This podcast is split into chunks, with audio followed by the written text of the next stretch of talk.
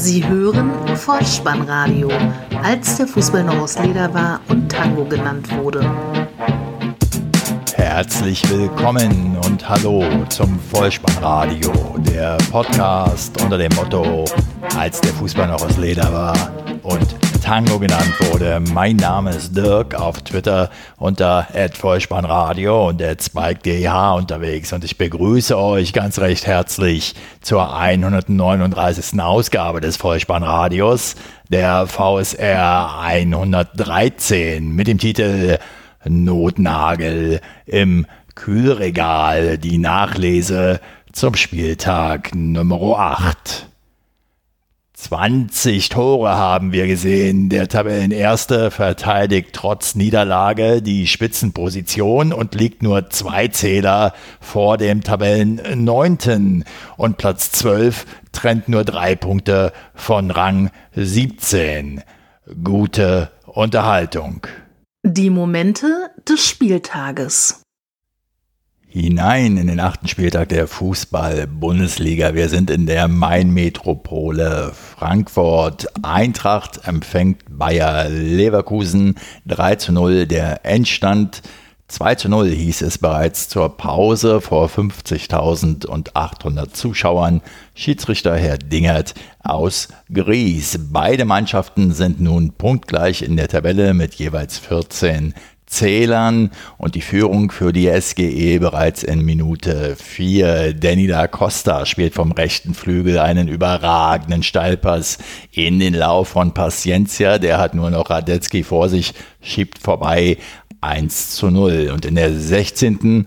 aus halblinker Position im Strafraum zieht er ab. Alexander Dragovic grätscht dazwischen blockt den Ball allerdings mit der Hand ab. Es gibt Strafstoß. Paciencia lässt sich die Gelegenheit nicht entgehen. 2 zu 0 der Halbzeitstand.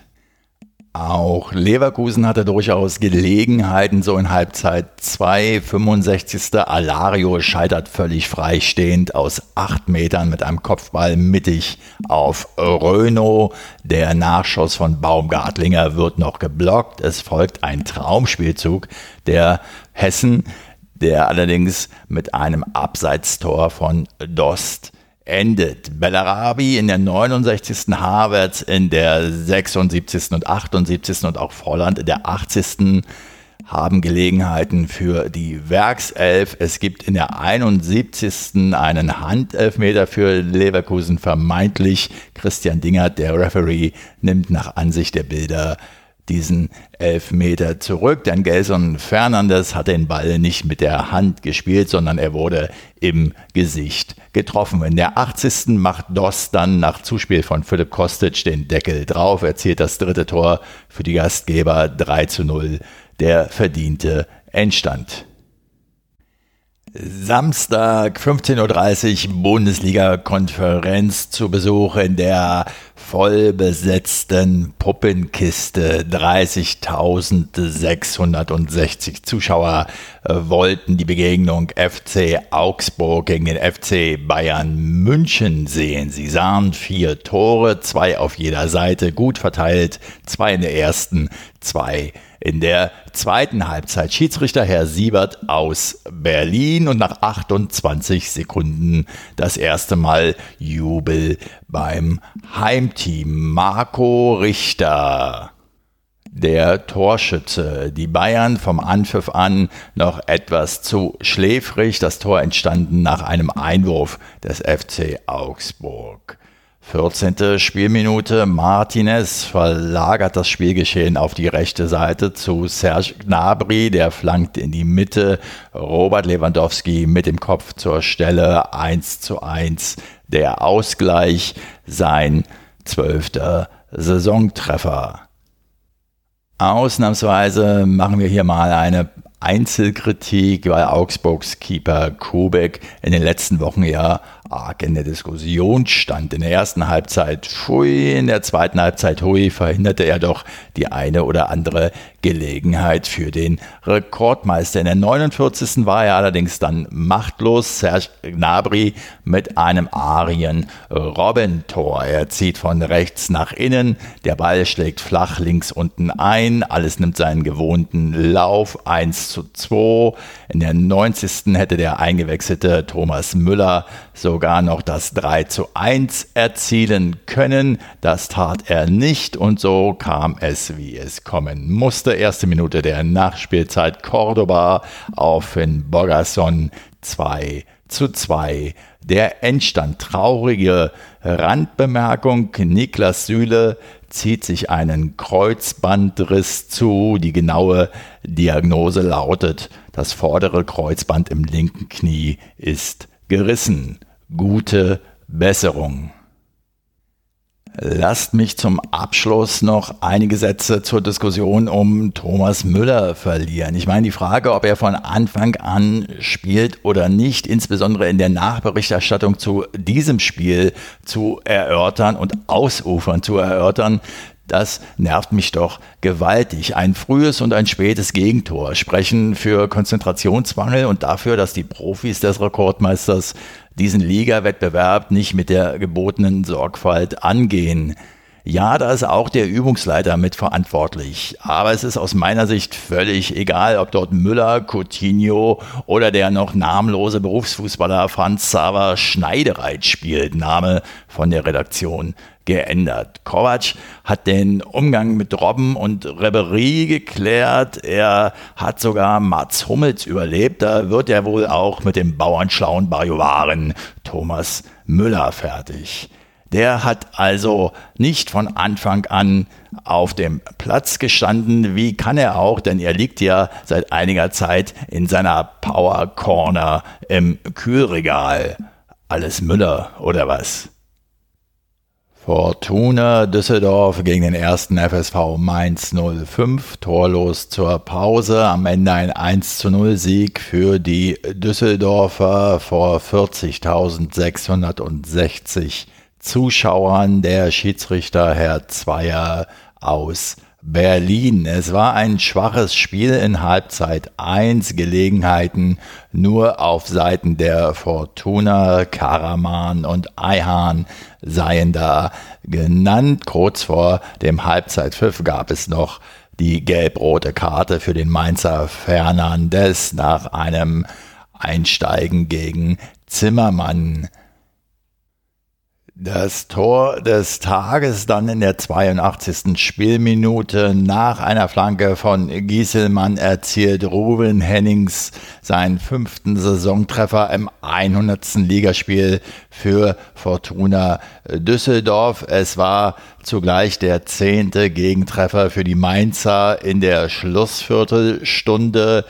Düsseldorf brachte fünfmal eine 1 zu 0 Führung nicht ins Ziel, hat dabei 14 Punkte verspielt. Bisher diesmal hat es äh, funktioniert und Friedhelm Funkel hat endlich seinen ersten Bundesliga-Erfolg äh, gegen die Mainzer erspielt. Modische Randnotiz. Der Trainer der Rheinhessen, Sandro Schwarz, trug eine Jacke über die möchte ich an dieser Stelle einmal den Mantel des Schweigens legen.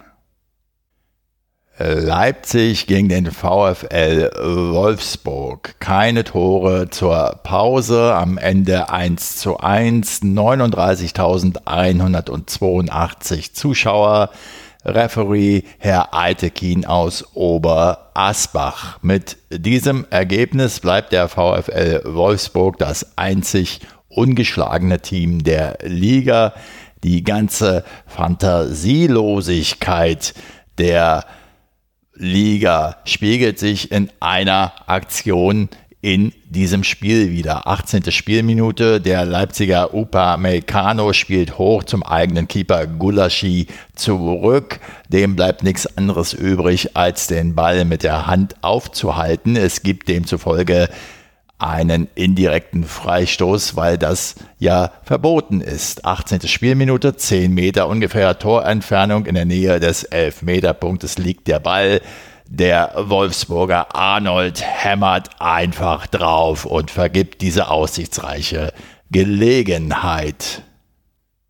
54. Spielminute, ein langer Pass von Gulaschi. Werner mit seinem sechsten Saisontreffer 1 zu 0, den Wout Weghorst in der 82. Minute ausgleicht nach einer Hereingabe von rechts von Williams.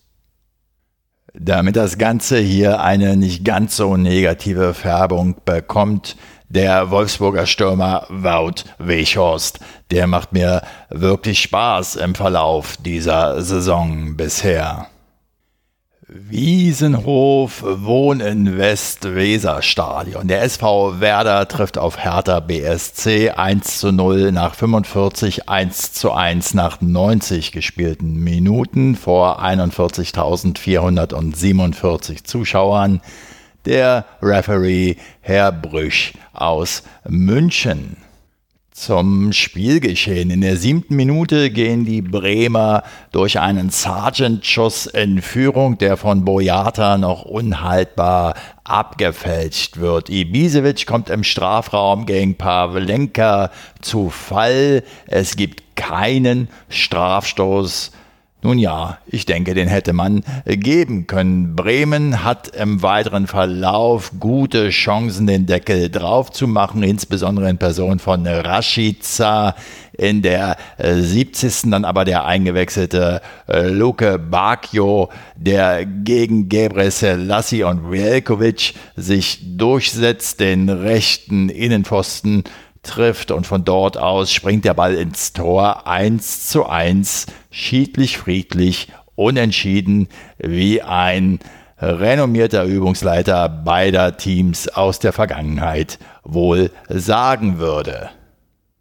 Aus meiner ureigenen Westberliner Sicht war diese Begegnung für Hertha BSC eine erste Standortbestimmung, so nach acht Spieltagen, nachdem sie ja zuletzt Paderborn, Köln und Düsseldorf geschlagen haben, sollten sie sich mit Werder Bremen ja ungefähr auf einer Ebene befinden. Das Ergebnis und der Tabellenrang spiegeln das nun auch wieder. Dann geht es in den Ostteil der Stadt nach Köpenick an die alte Försterei, wo der erste FC Union den SC Freiburg empfing und seinen zweiten Saisonsieg feiern konnte. 1 zu 0 zur Pause, 2 zu 0 am Ende, ausverkauftes Haus, 22.012 Zuschauer, Herr Kortus aus Röthenbach an der Pegnitz an der Pfeife die erste Spielminute und der aus Magdeburg nach Berlin gekommene Bülter zieht ab. Ein Schuss wie ein Strahl, 1 zu 0. Die Führung für die Hausherren. In der zehnten Spielminute Ingwertsen mit einem Fernschuss an den Pfosten. Darüber hinaus hat er noch eine Kopfballgelegenheit. Bülter erneut gegen Lienhardt. Friedrich mit einem Kopfballaufsetzer trifft nur die Latte. Alles das weitere Gelegenheiten für die Unioner, die Führung auszubauen. Von der Offensive des SC Freiburg war wenig bis nichts zu sehen. Ja, man kann sagen, sie war eigentlich nicht vorhanden. In der 84. Minute macht Ingwertsen das 2 zu 0, der zweite Saisonsieg in trockenen Tüchern. Eine Aussage von Christian Streich, dem Freiburg-Trainer, nach dem Spiel. Wir haben verdient verloren. Wir konnten mit der Aggressivität von Union nicht angemessen umgehen. Recht hat er.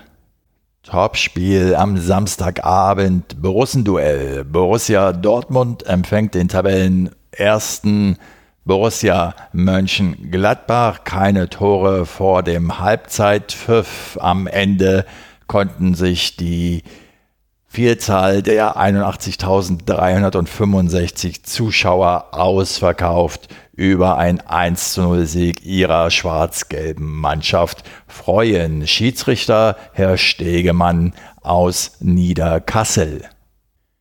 Die Gastgeber in der Anfangsphase mit langen Pässen überlegen. Achte Spielminute, Eckball Hazard, Flanke Hakimi, Kopfball Delaney. Brandt nach einem Reus-Zuspiel für die Gladbacher Leiner in Minute 26 mit guter Gelegenheit. Birki rettet zweimal gegen Embolo, Hummels scheitert gegen Sommer.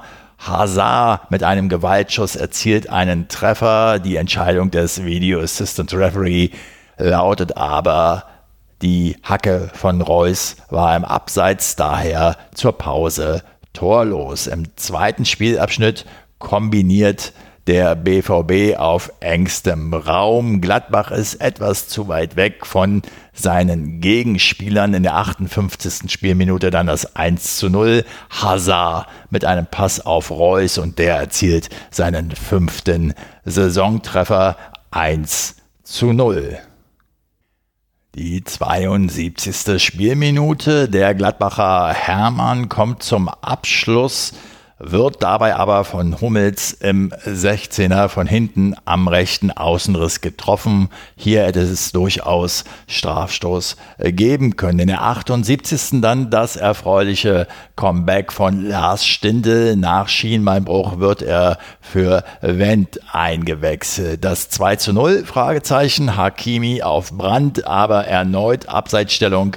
Reus stand im Sichtfeld von Sommer. Es bleibt beim 1 zu 0 und in der 88. hat Neuhaus für die Fohlen 11 die letzte Gelegenheit auf den Ausgleich. Witzel klärt, trifft dabei aber auf Hits auf seinen eigenen Torwart. Keine größeren Verletzungen. Es bleibt beim 1 zu 0 für Borussia Dortmund, die nach zuletzt drei Bundesliga-Unentschieden in Folge wieder ein Spiel gewonnen haben. Die Borussia aus Mönchengladbach hingegen bleibt trotz der Niederlage Tabellenspitzenreiter. Aufsteigerduell am Sonntag. Der erste FC Köln trifft auf den SC Paderborn 1 zu 0 nach 45, 3 zu 0 nach 90 Minuten, 50.000 Zuschauer ausverkauft. Herr Gräfe aus Berlin, der Schiedsrichter. Die siebte Spielminute nach einer Ecke zieht Skiri aus 17 Metern zentraler Position ab. Träger an der Fünferlinie kann den Ball nicht ordnungsgemäß klären. Das Leder landet bei Terodde und der kann aus sieben Metern vollstrecken 1 zu 0. 59. Minute. Schindler auf der rechten Außenbahn frei gespielt, sportet auf und davon, flankt auf den zweiten Pfosten, Schaub steigt hoch, Kopfballaufsetzer, Paderborns Keeper sieht etwas unglücklich aus, es steht 2 zu 0 für das Geisbock-Team. Eckball in der 85. Minute durch Risse. Borneau steigt hoch. Per Kopf erzielt er das 3 zu 0 und somit seinen ersten Bundesligatreffer. Liebe Paderborner, es ist ja nicht böse gemeint, aber zum aktuellen Zeitpunkt der Saison kommt mir das Team doch eher vor wie eine Thekentruppe, die ein Jahr lang Bundesliga-Aufenthalt irgendwie in der Lotterie gewonnen hat. Wenn man es nicht besser wüsste, müsste man das glauben. Schöne Grüße in diesem Zusammenhang an den Hamburger Sportverein. Wenn dann am Ende der Saison der große Ausverkauf wohl stattfinden wird, schaffen es vielleicht drei bis vier Spieler des Kaders in andere mittelmäßige Bundesliga-Clubs. Für den ersten FC Köln hingegen war dieser Erfolg auf mehreren Ebenen durchaus wichtig. Zum einen war es der erste Heimdreier, zum anderen war es auch das erste Spiel in der laufenden Saison zu null und zum dritten war es nach zuvor sechs erfolglosen Anläufen ein Pflichtspielsieg gegen den SC Paderborn. Herzlichen Glückwunsch. 29.477 Zuschauer in Sinsheim, wo die TSG gegen den FC Schalke 04 spielt.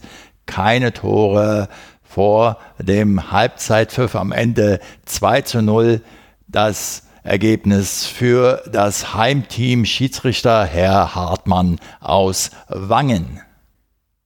Ein Rückkehrer und ein Joker sicherten der TSG den Drei-Punkte-Erfolg. 71. Minute. Hoffenheim kontert im eigenen Stadion. Bebu lässt mehrere Gegenspieler aussteigen, scheitert dann noch an Nübel. Den Nachschuss aber drückt Kramaric zum 1 zu 0 über die Linie und in der 85. Spielminute äh, Bebu höchst selbst. Ein langer Ball von Hübner, den Stamboli falsch einschätzt. Bebu, der Torschütze, lässt noch Sané aussteigen und versenkt dann unten links. Betrachtet man den gesamten Spielverlauf, so muss man doch feststellen, dass die Gelsenkirchner über weite Strecken dieser Begegnung das klar bessere Team waren und die Hoffenheimer auch nach Belieben dominierten. Am Ende standen sie jedoch mit leeren Händen da und verpassten zum zweiten Mal in Folge den Sprung an die Tabellenspitze. Somit hat das Vollspannradio die Momente dieses achten Spieltages für euch wieder pflichtbewusst zusammengetragen. Und ich muss ehrlich sagen, ich hatte an diesem Wochenende etwas Schwierigkeiten, mich zu motivieren, die Spiele tatsächlich in aller Ausführlichkeit anzuschauen. Denn dass nach acht Spieltagen der Tabellenerste nur zwei Punkte vom Tabellenneunten entfernt ist, ist aus meiner Sicht nicht unbedingt ein Gütesiegel für die Qualität der Liga. Wenn wir etwas Glück haben, ja, dann sind die Spiele zwar spannend, aber wie ich finde, von höchst durchschnittlicher Mittelmäßigkeit. Das sehen wir seit Jahren auch schon in den europäischen Wettbewerben. Ein Musterbeispiel dafür, für diese These ist für mich Bayer Leverkusen. Diese Mannschaft braucht man in diesen Zeiten international aktuell wirklich nicht zu verfolgen damals 2000, ich weiß gar nicht mehr, wann genau das war, als sie dreimal Vize wurden im Champions League Spiel gegen Real Madrid zu Zeiten von Michael Ballack. Da war das noch ganz spannend, aber aktuell wirklich nicht. Und wo steht Bayer Leverkusen derzeit in der Tabelle? Richtig genau Platz 9. So viel Mittelmaß braucht kein Mensch. Was uns dagegen aber jetzt noch fehlt, ist die Vorschau auf den kommenden Spieltag wieder in Form eines Toto-Tipps. Dabei steht die 1 für Heimsieg, die 0 für Unentschieden und die 2 für Auswärtssieg. Auf geht's. Der Toto-Tipp. Am Freitag, 25.10.20.30 Uhr geht es weiter mit der Begegnung 1. FSV Mainz 05 gegen den 1. FC Köln 1. Samstag dann der FC Bayern München trifft auf den 1. FC Union Berlin 1. Hertha BSC gegen die TSG 1899 Hoffenheim 0. SC Freiburg gegen äh, Leipzig 2. Der FC Schalke 04 gegen Borussia Dortmund 1. Der SC Paderborn trifft auf Fortuna Düsseldorf 0.